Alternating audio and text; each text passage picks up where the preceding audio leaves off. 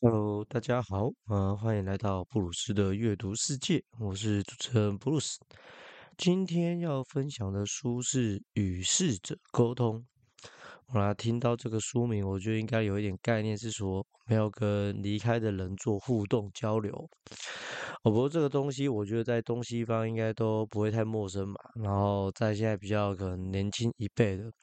听到比较多的是那个宠物沟通这样。所以我觉得分享这本书应该还是可以引起一些共鸣。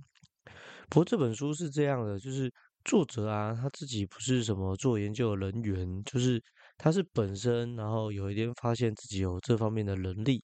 就是他具备这个灵媒的身份。可是这是比较像是他私底下的模样。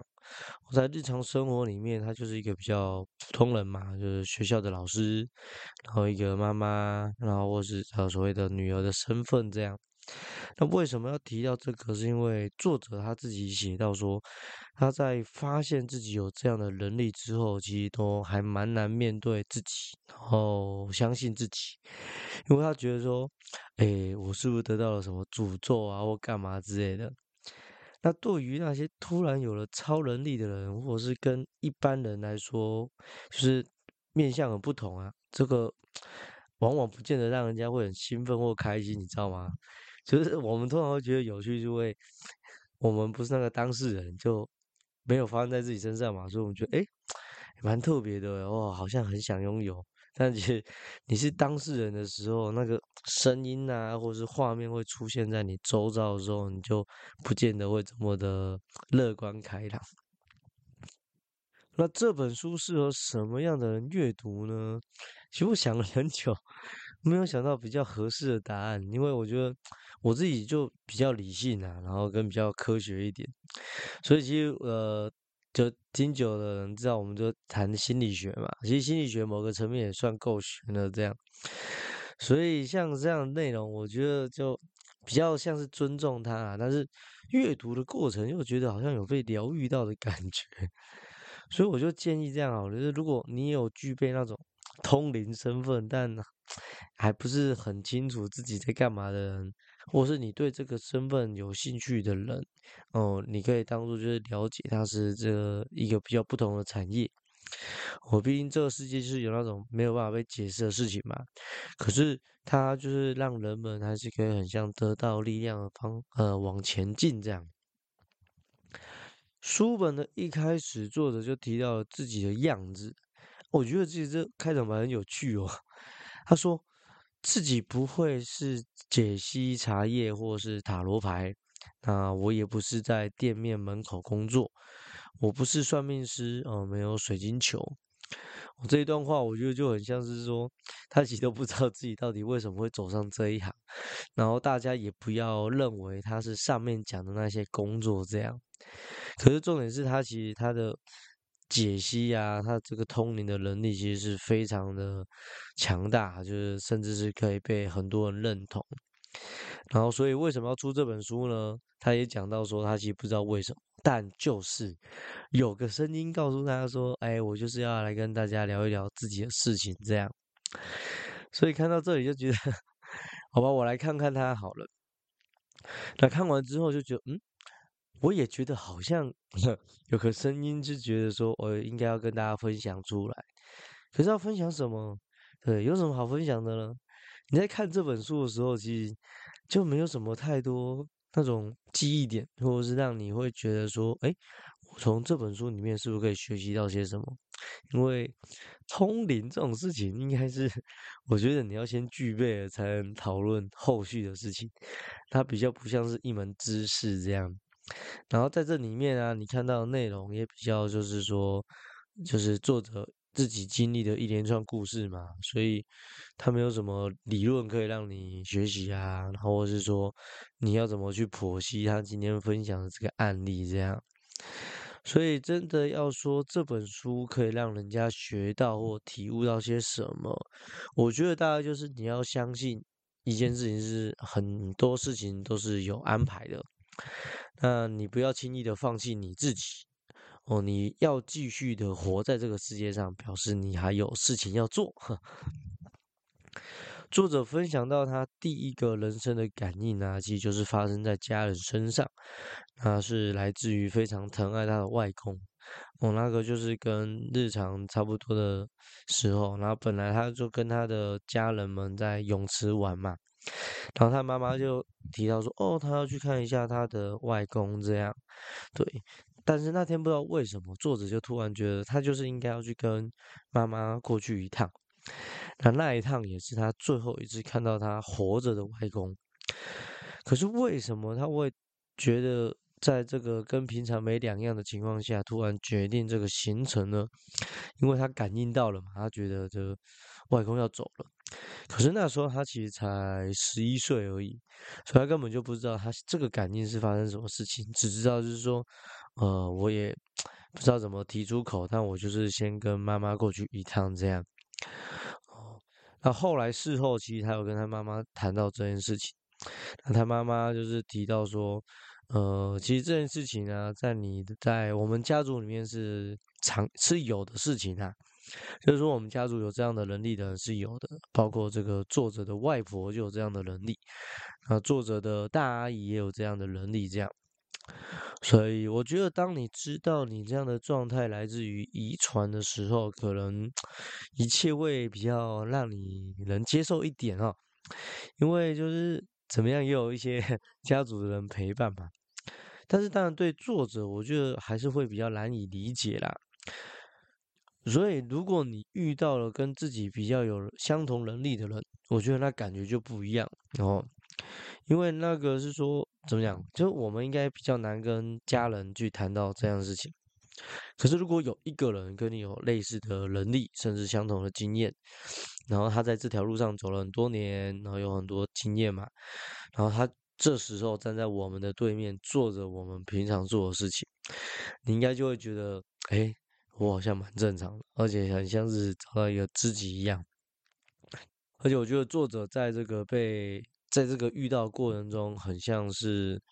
呃，不能说开窍，但是至少理解是说，呃，像这样的事情发生在自己身上，它不是一个诅咒，而且让他自己明白是说，他接下来其实人生还有很多事情要忙。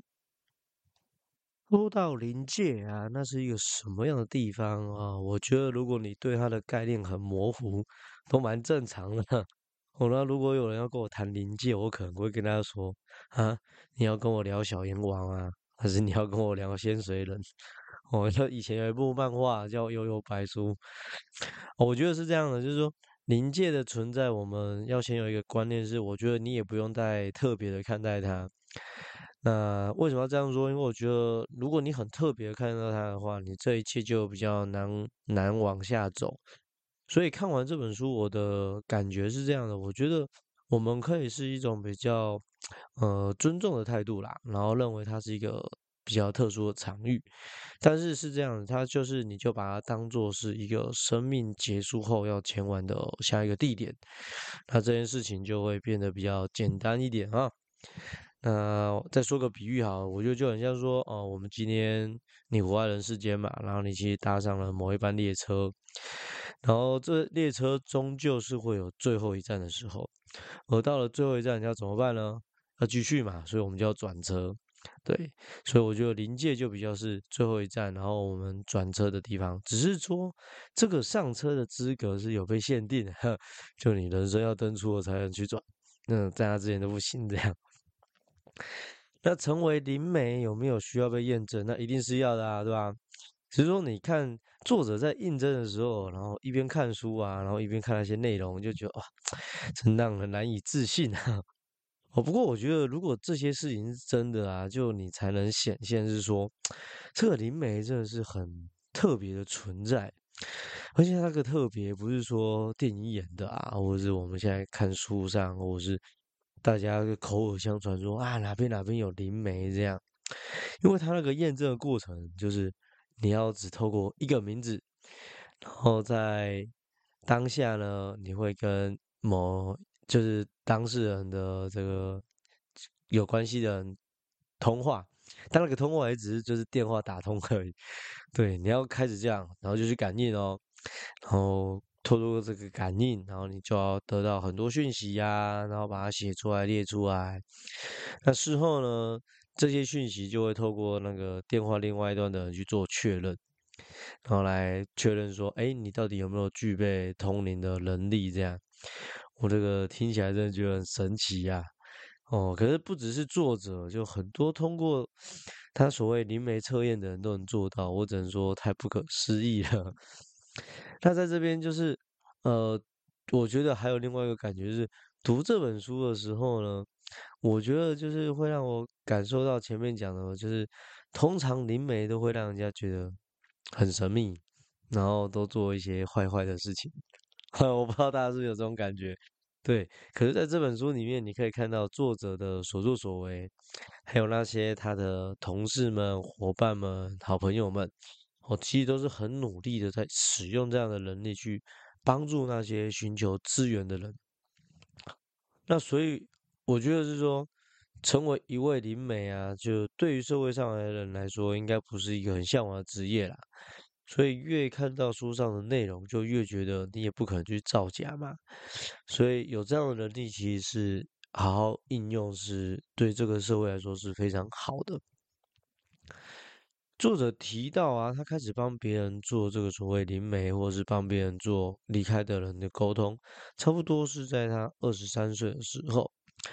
然后为什么要做这件事情？因为他觉得他好像不是只是要去传达临界的讯息，他也要去诠释这件事情。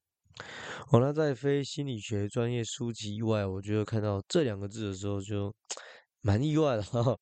嗯，不知道是作者本身用了这两个字，还是说翻译者去哪边找来这个的词汇。我也在大部分人，我觉得我们在讲事情的时候，你应该听到都是解释吧。哦，所以用到“诠释”这两个字的时候，其实某个层面来说，层次应该是比较不一样。但没关系，呃，这个是这样的。我觉得更重要就是说，你可以感受到作者有开始在实做的从过程中，他去找到为什么我要从事这个工作的价值跟意义。因为你整本书看下来，你不会发现作者就是觉得说，啊，我是不是要用这样的能力发大财？或是我是不是要用这样的能力去干一些就是事情之类的？反正就是比较特别一点。没有，他其实一直都活在就是在比较怀疑自己，然后比较不知道怎么面对这个能力的过程中，这样对。那直到就是他遇到了有认证他的人嘛，然后还有那些跟他有差不多能力的人，他们就是几个朋友都是灵媒这样。对，虽然说他们的接收临界的讯息形式就完全不一样哦，对，但可是他们也是可以透过这个方式，然后就是做一些游戏呀，甚至是对叠对叠这样。尤其是你跟别人说，你可以预判到你那些伙伴的预判的时候，对方就很震惊，哎，你怎么可以知道呢？然后你这时候就跟他说，我也是灵媒啊。说到这边，你就可以发现说，其实有时候。他们在这边灵媒做出来的事情，其实不只是跟已经离开的人沟通。对，那为什么可以这样呢？其实很简单，就是我们讲的全一点，它这个东西就是所谓的能量。意思是说，其实每个人的身上啊，都会有一些能量。这个能量呢，按照作者说法，它可能会是光芒啊，或是不同的颜色，呃，或是怎样的形式都好。然后，就算是面对同一个人，他你每天起床后的状态其实都是不一样的。那这样的不一样，遇到了可以感应的灵媒来说，他就可以就是去运用嘛。所以，其实不管是在跟伙伴之间的开玩笑，或是捉弄或游戏，或者是说，呃，他今天作者拿来运用了，他去感应他挑选另外一半啦，或是感应到说今天遇到这个学生、这个同事，他要怎么样跟人家互动会比较好？这样，对我觉得这样的内容就蛮值得他可以思考，对，因为他不是一开始就这样做嘛，然后中间他也刻意的关闭这样的能力。所以我觉得在初期对作者来说应该比较是弊大于利，可是后来因为他很像是找到自己的天职，所以我觉得他才会继续使用这样的能力。这样，那这个东西我觉得如果有一天你发现自己有比较特殊一点的状况，我觉得你可以慢慢的去思考，对，或者是慢慢的去体验它给你带来的感受是什么样。爱与宽恕啊，在书本的差不多一半左右开始，你接下来会阅读到的内容大概不外乎这两个理由啦，就是说借由作者能力，然后在完成他的任务之后，人们通常都会感受到，就是说，呃，离去之人对自己的爱啦，或是以前有那些懊悔的事情，然后内心纠结很久的东西被打开了。好后心理学有个东西，然后这时候我们叫未尽事之事啊，未尽事宜啊，差不多啦。讲的就是说，人们通常有一个习惯，是追求完整的倾向哦。所以，如果你的事情没有得到一个你能接受，然后比较完美的解决的话，你就会觉得啊，一个东西好像悬在心上。那我觉得这也是为什么很多人会在就是最后寻求这方面的协助。因为他会觉得说啊，我内心感到心安了，然后平静了，那听起来很重要哈。可是在这边，我比较想要提出另外一个观点是说。其实，如果你真的要一直去追求事件的完整性，其实你不如尽早让自己可以放下，然后反而应该比较可以走得长远一点。好，为什么会有这样的想法？是因为我觉得说，呃，第一站就是灵媒是不是真的可以传达真实的讯息？我还是比较难以理解啦。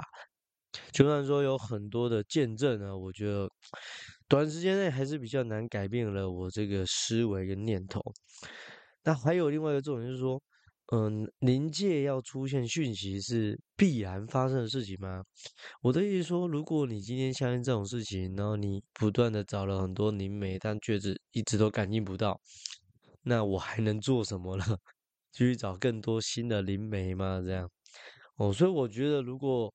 呃要这样的去花时间，然后去追求一个比较不可考的东西，还不如你就是。早早的放下对于事件完整性的追求，那是不是可以比较更快解决呢？那通常我们对于比较容易牵挂的事情，就是那种生命中的重要他人嘛，然后或是跟你很亲，主要是亲人为主这样。但我们都知道，就很多时候就是因为辈分啊，或是一些事情，它就是 比较不可告人嘛。所以你想要真的了解一些事情哦。就是你就真的很难从家人或长辈口中得出，但是这些事情如果真的跟着长辈的离去之后就被带走了，对，然后你就很想要追求，我觉得真的是 太难为人了，对。可是如果今天你已经长到到可以照顾自己啊，我觉得你就让他随风而去嘛。再换个角度想好了，今天为什么？今天每个人这样讲，每个人都会有自己不想要说出口的秘密，对不对？那可能就是年轻的时候啦，或者是当下脑子不清楚的时候干出来的一些荒唐事。那既然是荒唐事，你又怎么会希望别人知道呢？对不对？今天如果你听到了一个长辈，或是跟你很好的人，或是你很尊重的人，哦，然后他发生了一些让你就是觉得哇，怎么会这样？怎么会这种事情？你可以比较平平的平淡的去看待吗？你可以比较中性去看待吗？啊，中淡很难呢。所以为了保持自己的尊严，对不对？所以这种事情不被放出来，我觉得是很正常的。所以我们还是慢慢的把练习，就是去练习说，其实很多事情就放下，然后把注意力放在现在的日子，或者是放在未来的日子里。因为那才是真的值得你去努力的地方啊！对这个世界来说，你可能只是一个人，但对某人来说，你可能就是世界。呃，这本书的分享，呃，最后我想要引用这段话，就是作者在书里面说的。我这句话，我觉得孰重孰轻啊？怎么说呢？就是对于一个助人者来说，你要怎么看待自己跟别人、跟世界关系，我觉得是很重要的。就实物经验里面来说，我觉得如果你过度看待自己在别人世界的角色，啊，你有可能产生会比较更多的状况。这样对。那但是如果我们把自己看作就是我很像就是你生命中的一个过客哦，我只是在一个，我只是在做一个播种，就我觉得那也很容易让事情卡得不上不下啦。的个人经验。但是回到林梅这个角色，我觉得又特别的不同，因为作者说嘛，他觉得如果有缘的话，呃，需要他的人自然就会出现在他面前。他为什么会这样讲？因为其实他不太给自己做一些广告，所以他相信今天今天不管是透过什么样的机缘或是什么样的介绍来到他面前，对他觉得那这时候的自己，呃，某个层面来说就很像是对方的全世界。那我觉得这样想是很重要的，因为某个层面来说，你就是也很相信自己啊，然后对自己有信心，这样你才可以去发展出那更多可以协助当事人的部分嘛。书本的最后，作者感谢很多人啊，这这种做法，我相信在很多书里面大家都会看到，很常见。但我觉得在阅读的过程中，感觉这这这段的过程倒是比较不一样。就是因为我觉得很多人感谢是因为成就了一本书嘛，那当然在 作者也是有这样写到这样的内容，但我觉得成就一本书跟让一个人成为助人者，成为一个专业的灵媒，哦，那是完全不一样的事情。啊，当然看完这本书，我还是要继续讲，我不太不太难，就是很难以相信，就是灵媒这样的事情跟角色。但我觉得某个层面要谢谢有这样的人存在。因为他们可以提供一种真的是很特别协助别人的方式，然后去解决在人们心里面很深沉啊或很秘密的事情。对，那在这样就是他们处理完之后，世界就会再产生出一些新的美好嘛。那我觉得这世界上绝对是需要很多好的事情发生。就是这本书的分享先到这边了哈。这本书应该是我花最长时间才弄好的一个内容。为什么这样呢？因为我前面有提到嘛，就是它其实没有什么记忆点或让人家学习的点。那过往我其实也有一些看完整本书之后，最后没有分享出来的书。